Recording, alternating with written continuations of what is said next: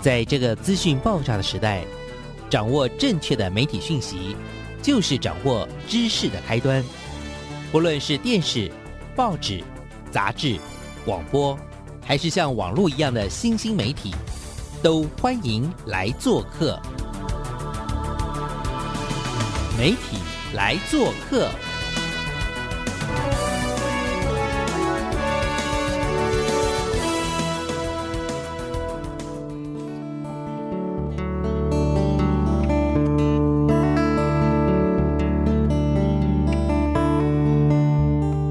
大小事，欢迎来做客。我是主持人小黄老师，各位空中的听众朋友，大家礼拜一早上好。我其实真的非常非常的开心，就是每个礼拜一的上午呢，都可以跟大家聊天。为什么？因为其实这是一周，你要说什么？一日之计在于晨嘛。那我们就一周之计就在于礼拜一。那我们就希望啊，大家在礼拜一的上午啊，因为听了我们的节目，就会觉得哇。这个礼拜就是能量满满。好，那今天呢，我们要为大家介绍什么样的主题，还有邀请到什么样的来宾呢？那最近我的一个好朋友呢，就跟我推荐说，哎，最近我发现有一个还蛮有趣的一个节目，再加上他们马上要办一系列好玩的活动。那因为我想听众朋友都知道嘛，小胖老师一直都是做这个所谓的媒体素养啊，然后也非常非常关心一些。呃，社会上的这些公共的议题，那当然这种所谓的公共议题啊，如果等到我们都长大了才开始说哦，我们要来关心公共议题，基本上就来不及了。所以呢，我觉得啦，我很认同，就是我们可以及早，比如说青少年的时期，我们其实就可以关心台湾社会的发展，也可以有机会去了解。这个世界到底身处在一个什么样的大环境？那我们台湾又能够如何去对应这件事情很重要。但是怎么样做这件事，我们也常常会被批评说啊，台湾真的就是没有国际新闻，然后大家缺乏国际视野。所以虽然我们一直在倡议说我们要所谓的国际教育，但是真的做起来好难哦。所以怎么样让自己能够很快的能够做到所谓的提升自己的国际视野呢？那今天听我们这节节目。就对了。好，我今天为听众朋友邀请到的是一位超棒、超酷的一位制作人。然后我光看他的背景啊，我就真觉得好有趣。掌声欢迎一下我们的制作人，公共电视的庄又红 Lauren，他是负责呃公司的主题之夜哟。来，Lauren，请。嗨嗨，小王老师你好，我是佑红，叫我阿红 my side。这个庄佑红啊，阿红啊。他以前做过记者非常多年，但是他后来就是。担任一个很重要的节目，然后我们这个节目也一天到晚都提到这个节目，叫做《谁来晚餐》。这个节目呢，我们的阿红 Lauren 呢，也连续三年担任他的这个制作人。所以各位今天不是只认识我们的公式主题之夜的制作人，你是顺便可以知道《谁来晚餐》在中间有好多好精彩的集次，都是我们 Lauren，都是阿红做的。谢谢小黄老师，然后我也很开心可以跟小黄老师聊。我的人生就是随着机缘，跟自己一个心里面所想的事，然后就换来换去，就换到了目前目前这样的状态。所以刚才老师跟我聊说，哦，我一下子好像做新闻，然后一下子又做谁来晚餐，然后一下子可能又做娱乐新闻，或是做电影。嗯，我觉得这好像是我的媒体的人生，有点像是台湾。开放 cable 以来哦，就是新闻媒体自由之后的一种缩影啦。因为我从业大概也二十五年了，嗯，对，所以就是从一九九三年，然后开始这个第四台开放以后，我其实是一九九六年入行的，就是进入这个媒体的产业，然后从那个时候到现在，就是在各大的商业台或公共电视。换来换去，事实上我也去过平面媒体了，哈，就是，然后让让我觉得，嗯，台湾其实超有趣的。我随着这个产业或是这整个环境一起长大，嗯，变老，嗯，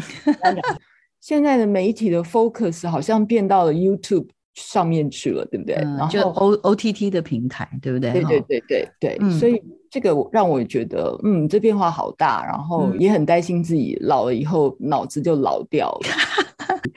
阿红呢，其实是大学是念应用美术系，然后呢，他毕业的时候做了一支呃十六厘米的电影，五分钟的电影。后来就去国外呢，又念了这个关于文化研究方面的呃一个硕士的学位嘛。哦，回来之后有在电影中心服务过，没多久呢，他就开始到电视台，包含娱乐新闻的电影记者。然后后来又到公视担任过记者，然后又到台视、东风、中天，太多这种我们所知名的节目的制作人或者记者，我看到的时候，哇，想说他也太厉害了。那在二零一六年，阿红呢就重回公视的怀抱，加入了《谁来晚餐》，所以担任了《谁来晚餐》九、《谁来晚餐》十、《谁来晚餐》十一的制作人。那因为我们前几个礼拜访问过《谁来晚餐》之前的另外一位制作人，那其实《谁来晚餐》的每一个系列都差不多酝酿一年呐，所以应该是说阿红是做了三年的《谁来晚餐》，然后在二零二零年的时候临危受命的加入了公视主题之夜秀的制作人，所以你就是一直在跨跨跨来跟我们分享一下。其实我想啊，不只是我这个样子啦，哈，我们这个产业所有的从业人员，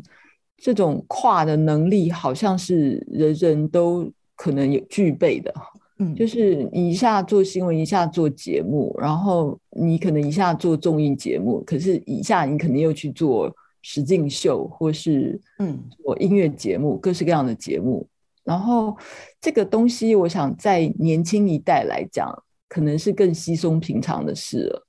而且跨有的时候不是你选择的，也是随波逐流，在某种程度上是命运带着你往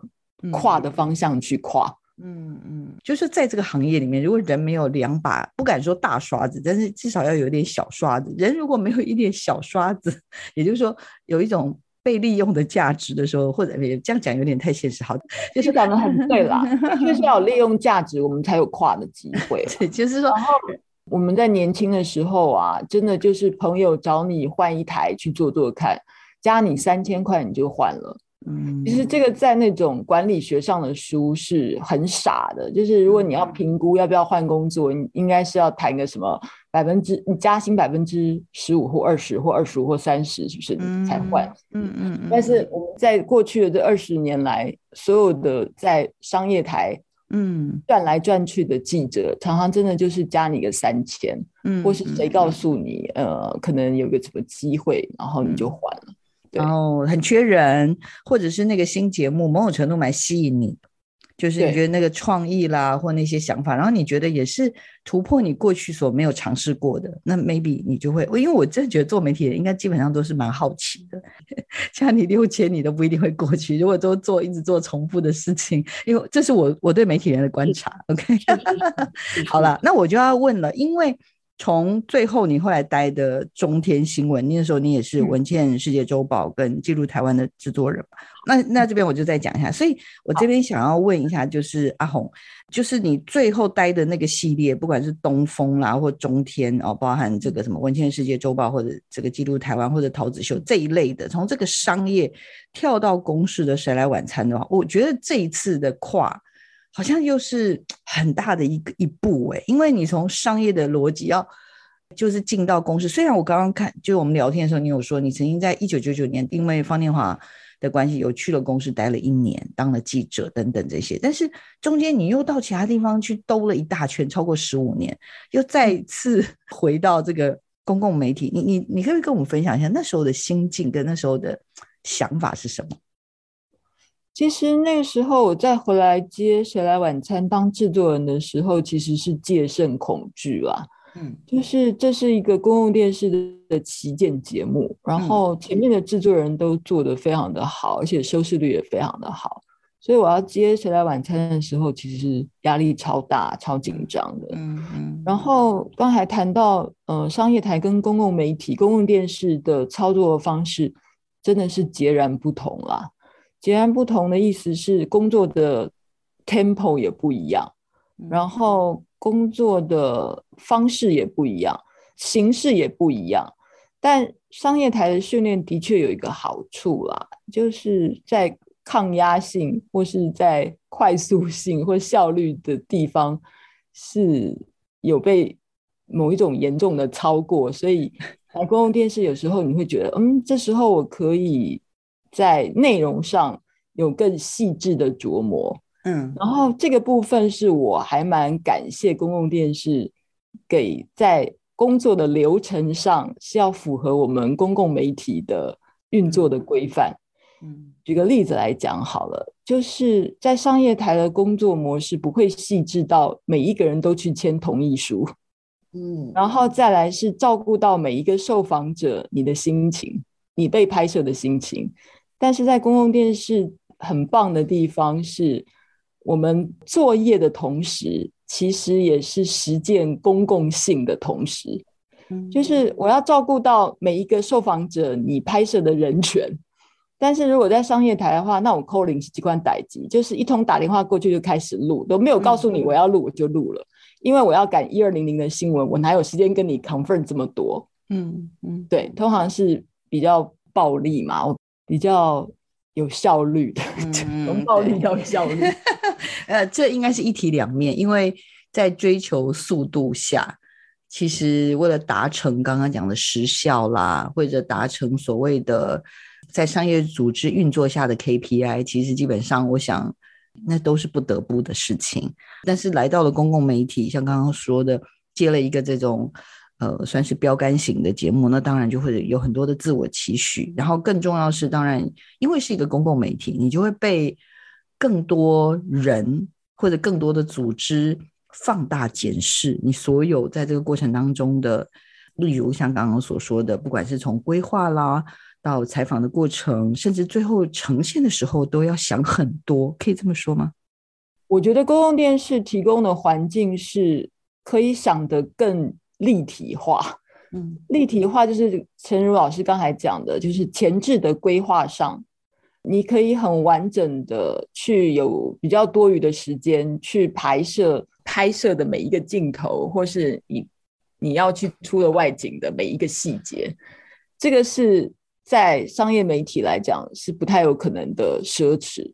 但是你要排到这么细的话，其实对每个制作人或对对每一个参与者来讲，也都是一个很好的前置作业的训练。嗯嗯，所以，嗯，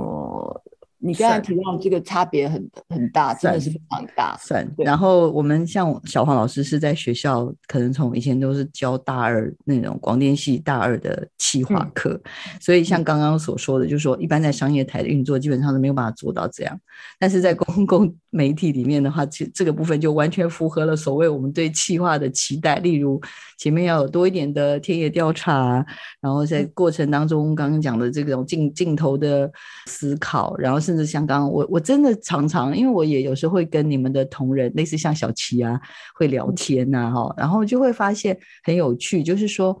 呃，因为我我觉得有时候为了要有一些商业的考量，我们那种猎奇的心会多一点点啦，哈因为你要考虑收视率嘛。嗯那但是在公共媒体里面，有时候又会想很多，是会觉得这个东西如果被剪出来，其实它不是只是一次性的呈现，因为它透过了社群，透过了媒体的大量的放送，它其实有时候可能它是一个双面刃。还有可能被不断的、不断的、反复的去播送，甚至有可能在网络上就引起了一阵批评啊，或者是指责等等这些东西。应该这些应该会是前所未有的超大的压力，对不对？这个压力超大的啦，就是关于如果你在网络上不小心弄了一个比较有争议性的东西，然后它开始扩散，尤其是现在的社群媒体的力量，嗯，然后你就会遭到各式各样的人的挞伐。为什么问你这一题，你知道吗？因为嗯我看到我搜寻了一下，你采访过好多，你做的那三个系列有采访过好多好有趣的。我好像看到有一篇是吕秋远律师，然后好像问你了一个问题，说你怎么会找到那样的家庭啊？好像你是不是去采访了一个那个就有欠债问题的家庭，有点像他把他们的人生整个摊在镜头前面，所以我记得好像邱远律师有问你说你怎么找到这些家庭的，对吗？呃如果是讲谁来晚餐的话，当时我们找每一个家庭也是要考虑很多的，每一个人物故事哈，包括家庭的成员，然后他们的生命史都愿意摊在镜头前面说。那关于这个事前的沟通呢，当时我的做法是写了一个你愿意接受谁来晚餐的采访的条件的清单，然后那个清单就会把一些话说在前面嘛，好，譬如说你的家要打开让我们去拍，甚至于是你的房间都要打开让我们去拍，你的生命故事也愿意通通说出来，然后再来是你愿意谈论你的家庭关系。然后关系的话，包括你的亲子关系、夫妻关系，然后兄弟姐妹之间的关系、婆媳关系，要有故事，我们才会去拍它。因为过去太多谁来晚餐的这个故事，是因为他可能因为他经营一个咖啡厅，然后他觉得我的咖啡厅好可爱，好有理想啊，我就是想要只讲我的咖啡厅。嗯，就是有一个所谓的宣传或广告的企图，嗯，但是这个可能就不会是符合我们想要谈这个《谁来晚餐》这个节目。我们《谁来晚餐》这个节目其实是从想要从家庭关系里面看到台湾的各式各样的家庭里面的可爱之处或是可恨之处。就是人生的 profile 可以透过我们的故事里面，然后对大家产生一点共鸣。嗯，他们家的曲曲折折，其实我家也有啊。嗯，然后人生其实不是每天只有笑嘻嘻的喝咖啡，可能也有一些跌倒的时候。然后我们是如何克服这些困难，一起长大，然后一起变老。没错，这是我们来晚餐其实在讲的故事。所以我觉得你提的有个部分是蛮触动我的，就是说这些谁来晚餐的家庭，它不是只是这个家庭个别的问题，它其实更像是一个这个社会的缩影，然后或者整个文化啊社会上面所面临到的很多的难题吧。然后，但是不管怎么样，它其实都是台湾社会的真实。那只是我们每个人都在自己的不能说是舒适圈啊，每个人都在自己的。生活的场域，可能有时候会忘记这个社会是有这么多的多样性，可以这么说吗？是是，其实老师讲到一个重点，就是多样性是我们想呈现的，就是各行各业是一种多样性的探索嘛。好，然后再来，嗯，家庭成员的多样性，比如说单亲家庭啊，或三代同堂的家庭啊。然后，或者是现在是小家庭，那有些家庭可能是二十个人住在一个家庭啊，或重组家庭，或同志家庭，就是 member 的多样性也是我们想要去关心的，或是也是告诉大家，其实台湾的社会可以多元到你想要怎么样的家庭就怎么样的家庭，就是这个家庭的多样化，我们也想要透过谁来晚餐来呈现。没错，聊了好多你的谁来晚餐，我们要来聊一下为什么我们阿红 又来跳了一个大坑啊，叫做公式主题之夜哦秀。主要这个节目，我觉得公式主题之夜呢，它蛮特别的，是它多半就是因为我们大家平常都会，我们有机会可以看到一些国外的好片嘛。那公式主题之夜其实就是去买一些好片，然后把这个好片买来之后呢，就会找一些知性的主持人，然后来。针对这个片子呢，去做有一些来宾，然后去做一些对话。那这个节目好像也历时非常多年了。然后，可是我知道 这一年多两年，阿红跳坑来当了这个制作人。所以，好，阿红帮我们先稍微聊一下，就是主题之夜是一个什么样的节目。然后，呃，在你接之前，你你对他的认识是如何？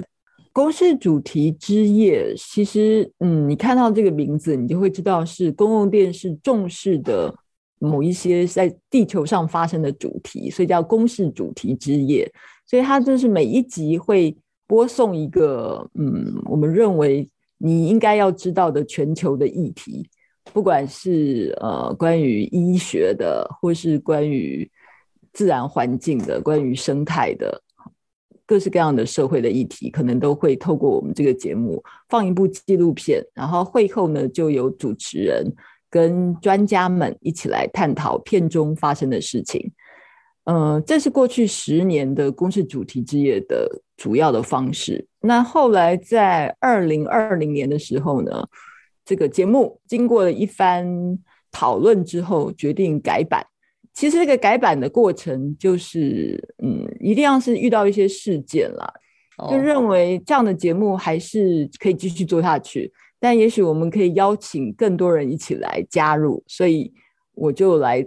参与了这个改版的行动。改版的行动就是讨论的人不再是只有专家跟主持人，讨论的人希望加入公民的心声，所以我的这个主题之夜后来就变成了一场公民论坛秀。所以后来在这两年，我们就把它改成公示主题之夜秀，希望透过公民论坛，也可以变成一种实境秀，就是公民的加入这件事情，可能当然是从近二十年来哦，台湾一个非常重要就是公民力量，然后这也是公共电视重视的一块嘛，就是我们讲的是公共禁用，对不对？就是希望每个公民都可以来加入。来制作我们的节目，或是公共电视本来就是一个全民的电视台，这样这样讲会不会怪怪的？其实是啊，还行啊，没错啊，为是全民所共有啊，共同拥有的一个电视台，没错。所以我们在程度上，其实大家常常如果上公共电视的网页，你应该可以知道，我们常常都有一些。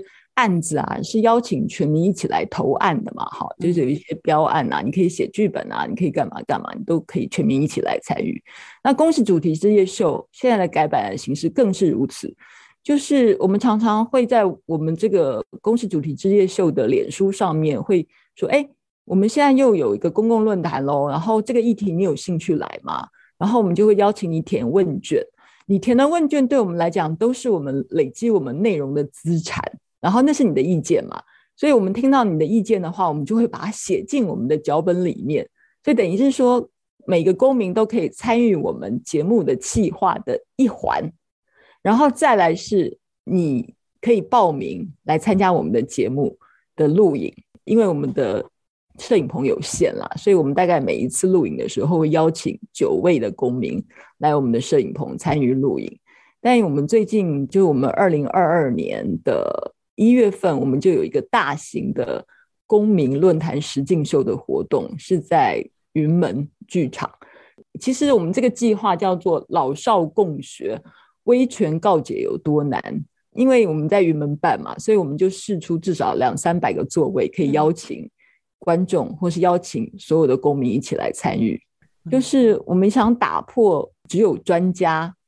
然后只有主持人这样子，嗯，两方两种声音，或是比较局限的视野。我们希望把我们的视野扩展，有多元性进来。所以它的改版的宗旨听起来，其实大家应该也理解，就是它会更聚焦在，可能就不是那种什么主持人跟来宾的对谈，它其实是希望有更多的世代间，或者是不同的一个议题，可能有一些不同的向度的这种讨论。究竟我们的公式主题之夜秀呢，在二零二二年要展开什么样的新风貌？我自己是还蛮期待的啦。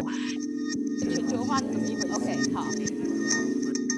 我是学生，药师，自由业，地方创生，家管，工程师，保险业，内科教授，发展策略顾问。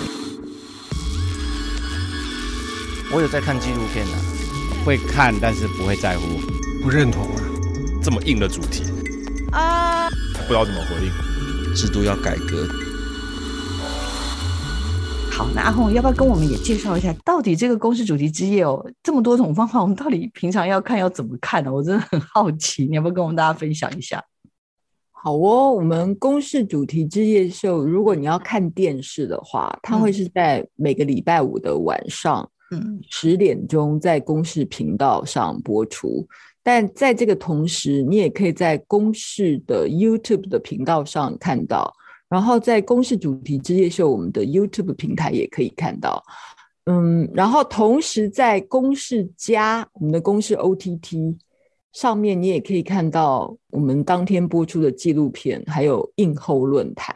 这个节目原则上是切成两块，第一块就是电影本身，哈，然后再来下面有另外一块是我们自制的。公示主题之夜秀的公民论坛实境秀，那这部分的话就会邀请所有全民哈，如果你有兴趣的话，未来我们有很多机会是可以你来参加我们的话题的讨论跟录影现场的参与，嗯，所以大家原则上我们就会在电视上，然后 YouTube 上。跟公式加上都可以看到我们的节目。那老师也问了一个好问题，就是为什么我们可以在这么多不同的平台上都可以看到？对啊，好忙。这是我们这也是我们的一个经营上的这是困境嘛？就是我们现在有个心情啦，我们并没有想要去拼特定某一个 OTT 或平台上的点阅率，因为有人说你干这样你就分散点阅率了，但这不是我们的初衷啊。我们是初衷是看的人越多越好，就是我没有要去计较我那个点阅的 credit 是有没有一直集中在一块影片上让孩子变高，但我们的想法是，他被分享的机会越多，然后在不同的频道上可以看到，然后让不同的人可以接触到我们这样的一个主题，这个才是我们最重要的企图跟本意呀。嗯，也就是说，辛辛苦苦做的。节目啊，希望能够触及到最多的观众。是 是是，就是说，我们可以透过不管是从哪个频道进来的，哪个管道进来，不管是 YouTube 也好，或公式家也好，或是在电视的观众也好，你可以看到我们的节目，这都是我们最希望的。就是你可以加入我们这个主题的谈论，嗯，然后我们一年会选出二十六个觉得台湾人。一定要认识这个地球，或是跟这个地球上的其他公民一起关注的一些重要的议题，这样子。嗯嗯嗯。所以我就是觉得蛮特别的，就是说在整个的设计上，除了传统的电视可以看，也不是每个人家里现在都有电视，对不对？因为很多很多人现在都是自己住在外面啊，所以他什么都没有，可能就是一台笔电，搞不好只有一台手机嘞。所以呢，只要有网络，也都可以看得到。你如果是在这些平台上看，像在 YouTube 上看，其实下面甚至还可以讨论、热烈讨论，然后还有专人 为你下面跟你做互动。所以我想说，哦，符合所谓的新媒体的趋势发展。但是万一你真的没跟上，你其实也是可以到公式家，也就是公式现在的 OTT 上面呢，你也可以。不只是只看那个录影哦，连前面的电影都可以看得到，所以哇，就是目的就是怎么讲，三只捕虫网，就是一定要想办法把你捕进来就对了，是这个概念，对不对？没错，就是嗯，我们也要与时俱进啦。就是现在可能已经也不是守在电视机前面，然后要看着一个电视的那个时代了，所以我们就是把它放在 OTT 上，然后等到你有空再来看吧。嗯，对，刚刚也聊到说，在新的年度里面，基本上就是等于是说会做二十六个主题。那我知道，就是从二零二零年到二零二一年，然后到二零二二年，其实都有一系列的好的规划。那更酷的是，因为其实我们这次联络上，就是因为阿红呢跟我们聊到说，在一月初的时候呢，就要陆陆续续办几场。真实的那种户外的这种对谈哦，然后哇，真的是很刺激耶！要不要跟我介绍一下这次户外对谈的这几个主题？好了，maybe 我们可以揪一揪。听众朋友，如果听了很有兴趣的话，非常欢迎大家可以上网去做一个了解，跟甚至报名，跟我们介绍一下这几个场次，好不好？我们在二零二二年的一月四号跟五号啊，公式主题之夜秀，我们搬到了云门剧场去。嗯，云门剧场，我们就可以邀请两三百位的观众一起来参与讨论。这个映后论坛更特别的事情是，我们其实也会在两个地方再邀请户外的公民一起做讨论。这个活动的总名称叫做“威权告解有多难”，这听起来好像有点硬，对不对？嗯。但是威权这件事情，我不知道对大家的想象是什么。威权是你觉得很恐怖吗？还是其实你很喜欢？因为每个人都想要找一个权威医师，对不对？嗯。然后威权跟权威，嗯，你分得那么清楚吗？威权叫做 authoritarian，权威可能叫 authority，但只是 authority 跟 authoritarian 只是一点点的变形，看起来是两个完全不同的名词，但是它常常又被借用来借用去。然后你从小出生的时候，你觉得你的权威人士是谁？可能是父母吧，因为父母最大，父母是你的天，对不对？后来进了学校以后，你的权威人士可能就是老师了。但老师是权威人士，还是你很怕他变成了威权呢？这个中间就是我们这个两天要讨论的事情。所以第一天我们谈的是你在校园里面，呃，你感觉的威权是什么？那你在校里面有威权还是没有威权呢？那这天其实我们会。带给大家是三部电影，严格来讲是三部哦，有两部是我们跟国际购片的，第三部呢是我们台湾自制的，就是我我公共电视我们自己去拍的，嗯呃，一群实验中学的学生，然后他如何行使自己的权利跟老师之间的互动，这是台湾的小短片。然后另外一部短片呢，是其实是在前几年得到奥斯卡的短片奖的一部匈牙利的短片，叫做《无声合唱团》。这部片子也非常有趣，就是谈老师跟学生之间的互动。另外一部片子是韩国的，嗯，也是短片，叫做《诚实的孩子不说谎》。嗯，前面这两片就是国际上得奖的短片，第三面短片呢，算是我们公共电视跟这两片致敬的片子。所以这个整个论坛上的讨论，我们就会来讨论我们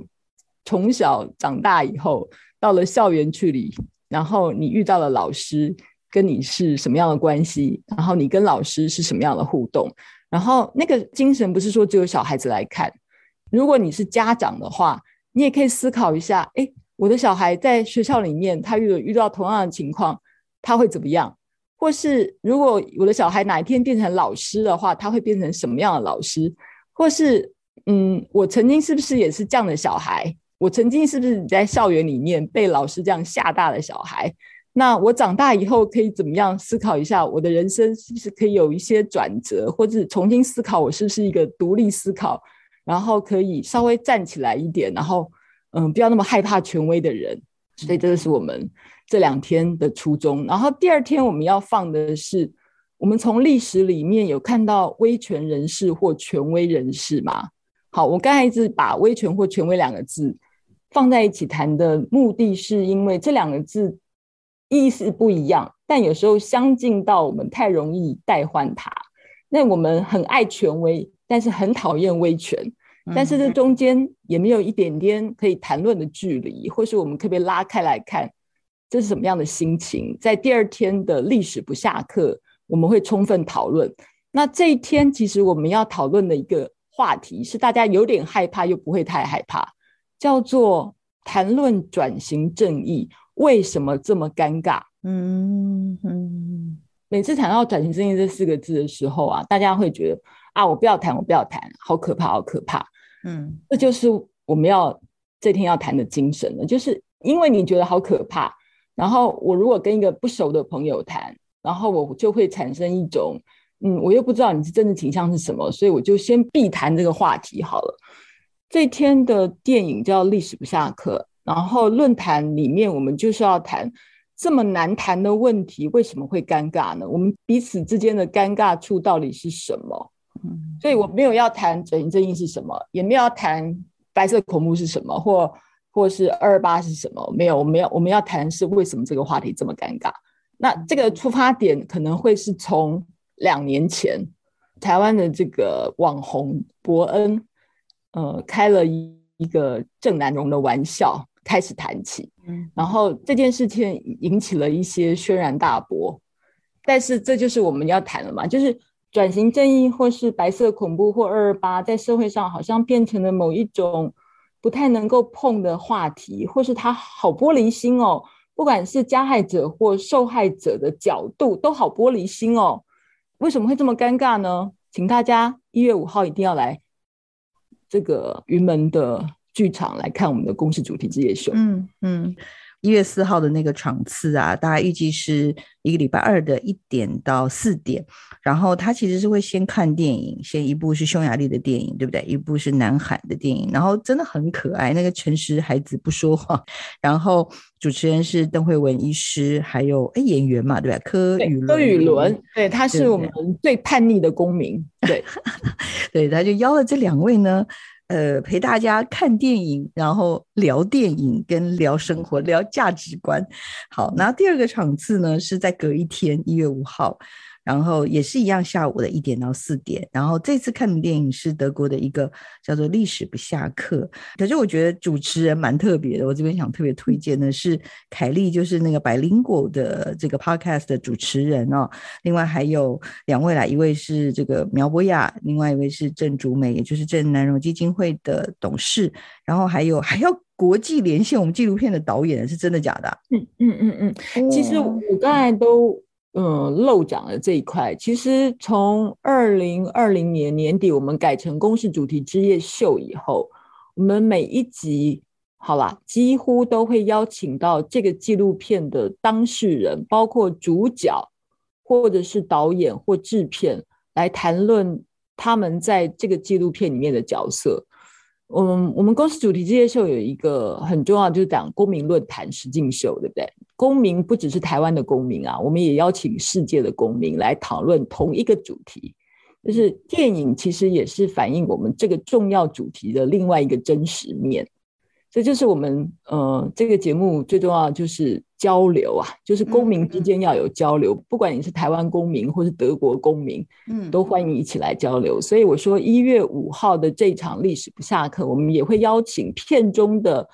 主述，就是导演本人跟里面的高中生来跟我们的高中生一起对谈。我我为什么刚刚会想要聊这件事情，会特别关注那个五号的那个场次？不过我是真的，就是 我们自己都知道，有一些东西是不能踩雷。就比如说我们在社群媒体有没有？例如我们有家族的 line 啦，或者是我们有什么各式各样的这个群组啊。但是我们大家都知道，哎，有两样东西不能谈，一个是政治，一个是宗教，对不对？然后所以就会觉得说，哎，谈这些东西就很容易变成一种对立呀，然后他讲一讲就不开心啊，对不对？但是呢？我会觉得，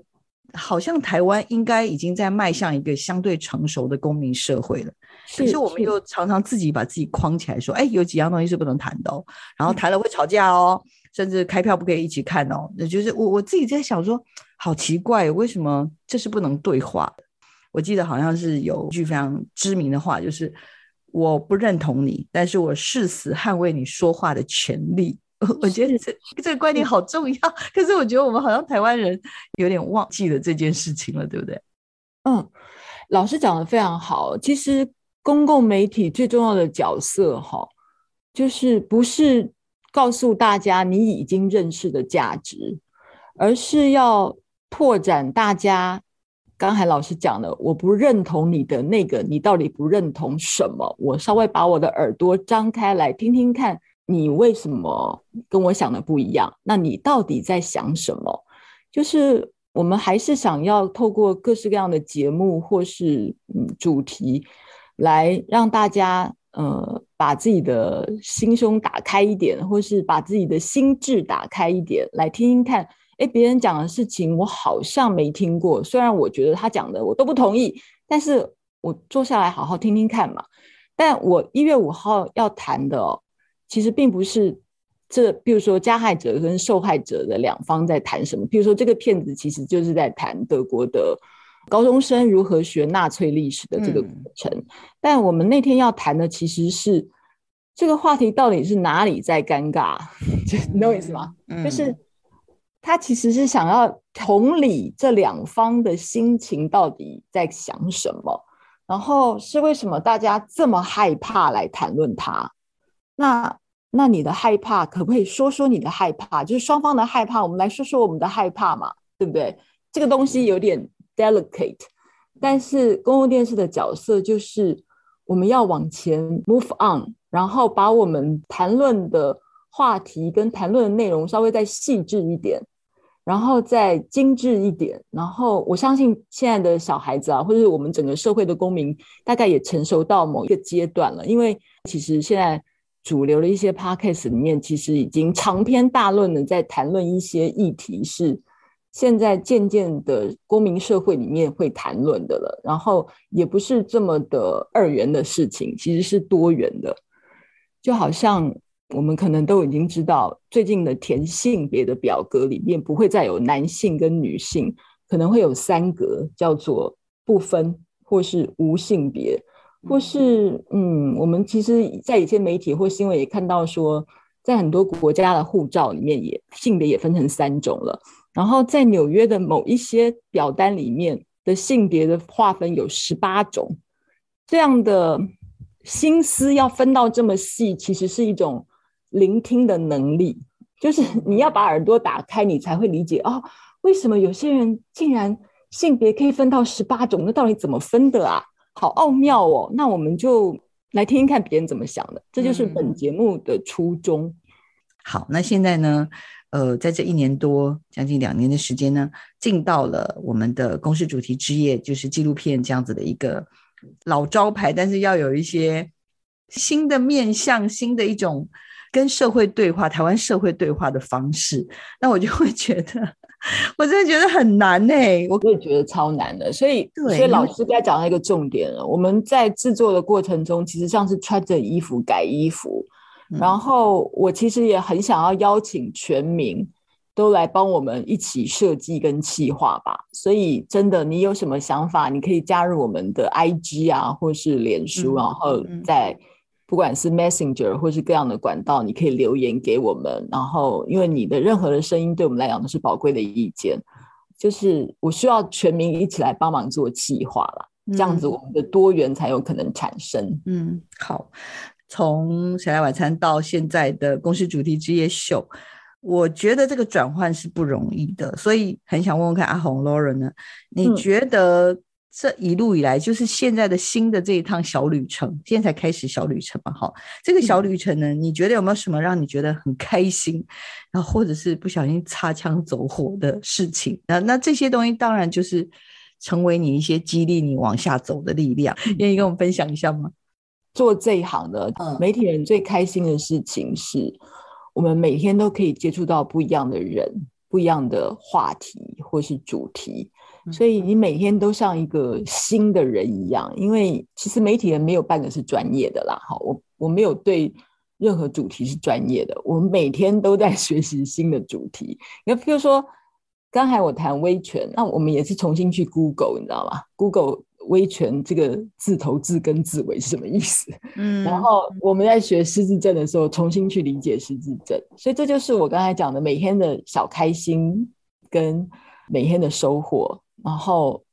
当一个做媒体的人，其实你每天都在学新东西，接触新的事物。这个每天都是一个新生的状态，对一些议题都是新生的状态。同时，也有可能就是变成你后来讲的悲剧、灾难。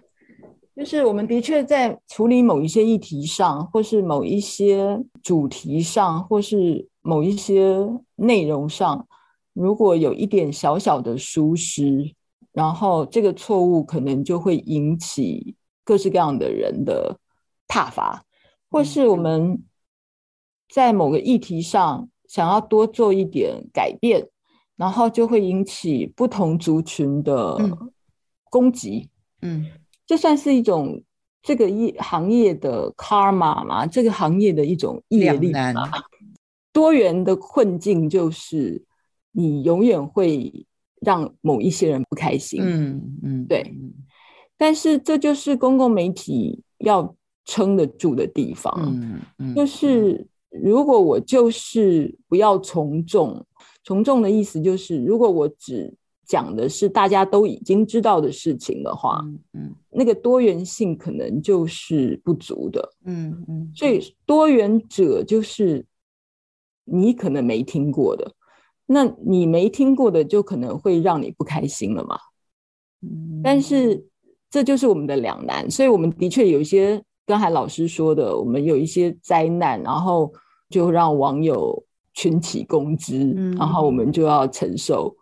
呃，内外夹攻的各种力度，而且这种力度有点就是像有点像是网络的攻击。那这种网络攻击，以前一般会觉得那就不要理他就好了。哦，那可不是这么回事儿呢。就是刚刚讲的，可能是一个铺天盖地的这种攻击。然后当时其实我我有一个最深的感触，就是说我们希望不要因为某一些些事件的发生，就会阻碍了这个节目的最原始的刚刚讲的，例如我们希望有一些对话。我们希望把一些国外对这个事情的一些探讨，在台湾这个社会里面，或者在台湾这个框架里面来思考，我们有没有可能去用类似的角度去思考这些议题？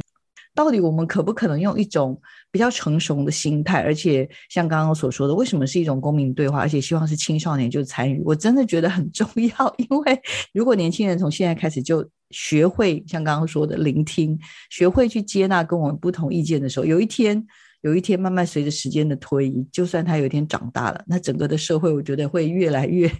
越来越成熟吧。我觉得这算不算是那个阿红的最终的期待？是是哎，就是我想，我们公共电视每一个在做节目、做 content，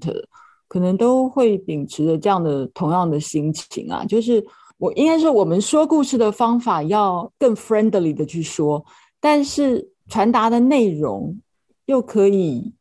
更多元。更有趣，或是更有创意。嗯嗯，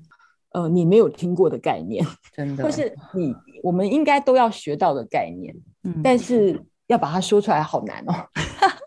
应该是说阿红在做的，不管是过去的节目到现在的节目，我觉得都会是台湾社会非常需要的。然后对于这样子的一种促进对话的公共媒体的好节目，希望给予更多的支持。请问哦，做这样影像的节目，呃，像今年二十几年了吼，对不对？真的很累耶。我老狼哎，老狼。请问一下，你觉得这样的一份制作的工作，因为真的很辛苦，所以有没有什么样的一句话会激励你？就是说，再累我都要盯下去。可以想到的美好的一件事，就是此时此刻正在发生的一件事，就是小黄老师